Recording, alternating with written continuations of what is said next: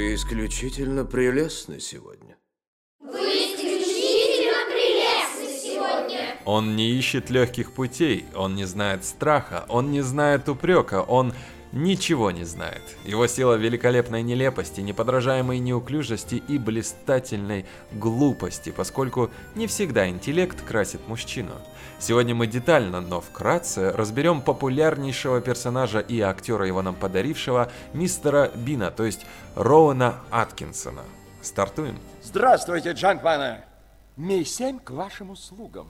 Бов, отметь серость и узколобость преступного мира. Наше превосходство над ними слишком очевидно. История мистера Бина Аткинсона, Себастьяна, Роуна, Бина, мистера, ну, вы поняли. 6 января 1955 года в английском городке Консет появился на свет божий ребенок. Папенька-фермер мистер Эрик Аткинсон нарек нового подданного Британской империи Роуном Себастьяном. С раннего детства мальчик любил природу и страстно увлекался ботаникой, особенно цветами, но родителей и двух старших братьев порой раздражало вовсе не увлечение Роуна Себастьяна, а его, как им казалось, крайне несерьезное по жизни поведение. На самом деле он и не думал валять дурака, просто был чрезвычайно задумчивым. Однако стоило Роуну погрузиться в мыслительный процесс, начать хмуриться или улыбаться своим мыслям, как э, на его физиономии непроизвольно возникала самая наиглупейшая, порой словно издевательская гримаса. Папеньку раздражало это особенно, а потому он довольно часто грозил младшему отпрыску своим широченным фермерским ремнем. Несмотря на то, что учился Роуэн хорошо, в школе его считали полным болваном. Одноклассники дразнили его инопланетянин рот до ушей. Он был крайне наивен. Скажи, например, что у него вся спина белая, чудак покорно брал щетку и мчался к зеркалу. И так хоть по многу раз за день. В школе Роуэн больше всего хотел быть таким, как все, и не выделяться, но из этого мало что получалось.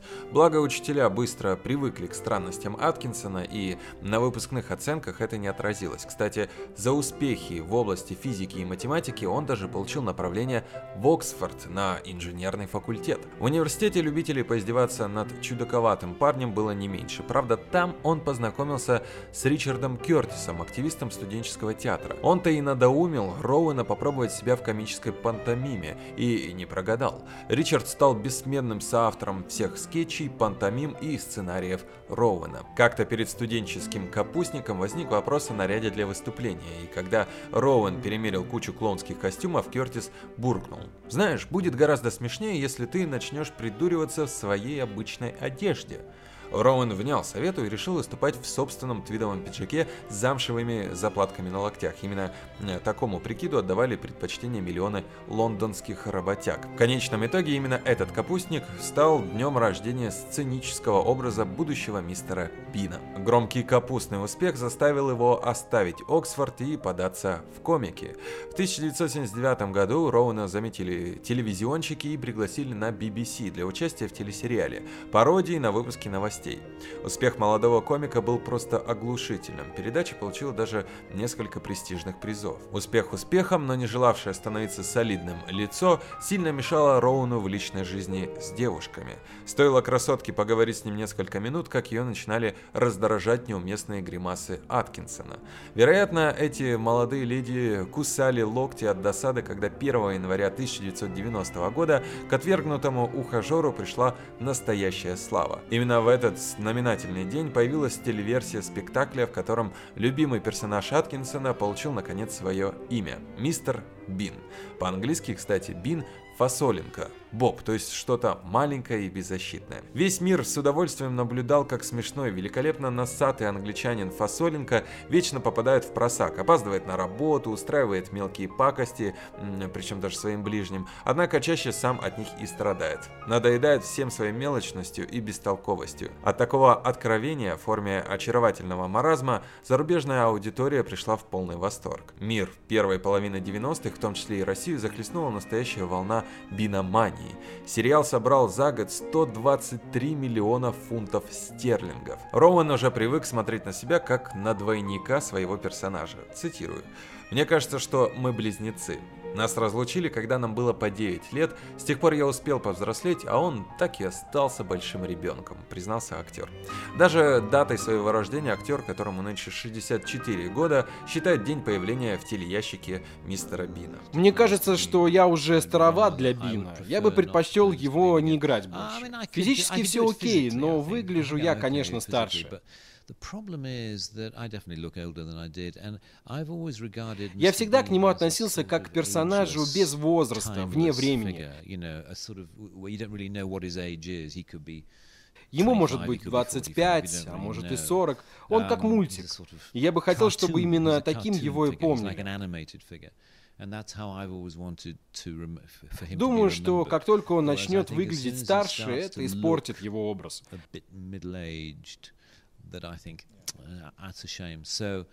Но никогда не говори никогда.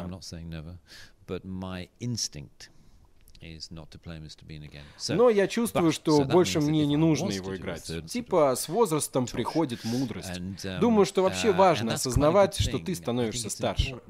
В Великобритании серия «Проклятие мистера Бина» была номинирована несколько раз на получение награды Бафта в категориях «Лучшая развлекательная программа» в 1991 году, а также «Лучшая комедия» в 1992. Сам Роуэн Аткинсон был номинирован трижды в категории «Лучший комик» в 1991, 1992, 1994 году. Конечно, Аткинсон исполнял не только роль знаменитого недотепы. На сцене он переиграл уйму ролей, включая вполне серьезные в постановках по Чехову. Но все это для Аткинсона что-то вроде хобби. Его настоящая профессия – быть мистером Бином. Он считает себя актером одной роли и даже гордится этим. В 1997 году Аткинсон впервые шагнул в полноценный большой кинематограф. Великолепная комедия режиссера Мела Смита «Бин» об американских похождениях полюбившегося миллионам телезрителей добродушного балбеса мистера Бина, еще и э, служителя Британской художественной галереи, имела оглушительный успех в Европе, да и за океаном, собрав, соответственно, недурную кассу, почти в 200 миллионов зеленых. В нем были нарушены некоторые традиции сериала, например, в фильме было множество действующих персонажей. Многим поклонникам не понравилась эта, по сути, голливудская постановка, но это не помешало в 2007 году выйти второму полнометражному метру под названием «Мистер Бин на отдыхе». Кстати, в ходе съемок создатели придумали несколько названий для картины, включая «Бин 2» и «Бин во Франции», но в итоге решили остановиться на этом. Задолго до выхода фильма Роуэн Аткинсон объявил, что «Мистер Бин на отдыхе» станет его последним появлением в качестве этого персонажа. Однако в 2014 году Аткинсон вновь появился в образе мистера Бина только лишь в рекламном ролике шоколада Сникерс.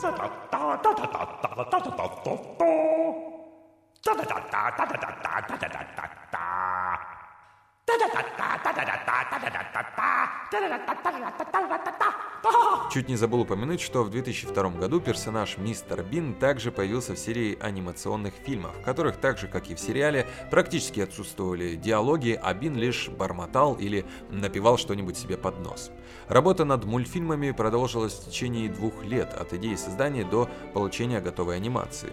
Сценарии были написаны под руководством Робина Трискала. Некоторые поклонники отнеслись скептически к выходу мультсериала. Хотя мультипликационный Бин очень похож на настоящего, корчит не менее смешные гримасы и попадает в не менее нелепые ситуации, ничто не может заменить живую игру актера, пояснили они. Однако нарисованный Бин очень понравился детям. Бин озвучивает сам Роуэн Аткинсон, движения персонажа также непосредственно скопированы движения Аткинсона и, в принципе, это полноценная анимационная копия. Ряд мультфильмов вот посвященный инопланетному происхождению мистера Бина. В последней серии показывается целая раса Бинов, которые прибывают, чтобы найти их потерянного друга, но он решает остаться на Земле. Впервые мультипликационные серии были показаны в Великобритании на канале ITV, ну а позже, после его популярности, права на показ сериала были куплены телевизионными компаниями Индии, Ирландии, Канады, Австралии, Бельгии, Дании, Швеции, Малайзии и так далее. В общем, практически пол мира. Перед инструктажем пара формальностей. Ваша карточка с сетчаткой глаза. Допуск к секретной работе девятого уровня. Нужны подписи, дата. А. Напоминает ручку из спецбоекомплекта. Помнится, все агенты использовали такие ручки. На вид невинная вещица, но стоит щелкнуть дважды. А, Инглиш, а вот и вы. А где моя секретарша? А, а, она отошла. Ясно. Ну, Стоит упомянуть, снявшись к настоящему времени в 13 картинах, свою заметную кинокарьеру Аткинсон начал еще в 83 году, и не где-нибудь, а в самой настоящей Бондиане. Точнее, в картине «Никогда не говори никогда» с участием самого сэра Шона Коннери. Роль, правда, была весьма небольшая, но тем не менее задел в большом кино был начат. Спустя ровно 20 лет, в 2003 году, состоялась премьера комедийного британского боевика «Агент Джонни Инглиш», представляющего собой нечто иное, как остроумнейшую пародию пародию на приключения супершпиона Джеймса Бонда. Разумеется, в главной роли оказался никто иной, как Аткинсон. А кому, как не мистеру Бину, было серьезным видом мочить шуточки в образе а-ля 007, расправляясь при этом с врагами британской короны. Комедия имела большой зрительский, а также коммерческий успех. Вернуться к Джонни Инглишу спустя 8 лет в 2011 году было решено не только по коммерческим причинам. В первую очередь потому, что мир шпионажа изменился, из почти фантастического он стал максимально современен и реален реален. Пародировать шпионское кино требовалось тоже по-новому, поэтому и сюжет второй части похождений Джонни Инглиша стал более реалистичным и актуальным. Э, во-первых, бюджет фильма больше, чем предыдущий, и мне кажется, что фильм э, получился лучше, э, история более достоверная. В первом фильме там не очень было достоверно. Весело, но uh, глуповато, честное слово. А вот в новом фильме я надеюсь, что сюжет чуть-чуть менее глупый. Как я понял, бюджет этого фильма больше, да? Я, я. Да, да, Дело да, в том, да, что просто в нашей стране увеличение бюджета не делает фильмы лучше, чем предыдущий. Но в прошлом году вышла третья часть похождений Псе Бонда, имевшая вновь хороший коммерческий успех.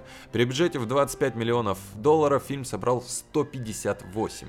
Продюсеры впечатлились этим и запустят в производство еще пару картин сиквелов. Джонни Инглиш «Возвращение» и Джонни Инглиш, ну и так далее.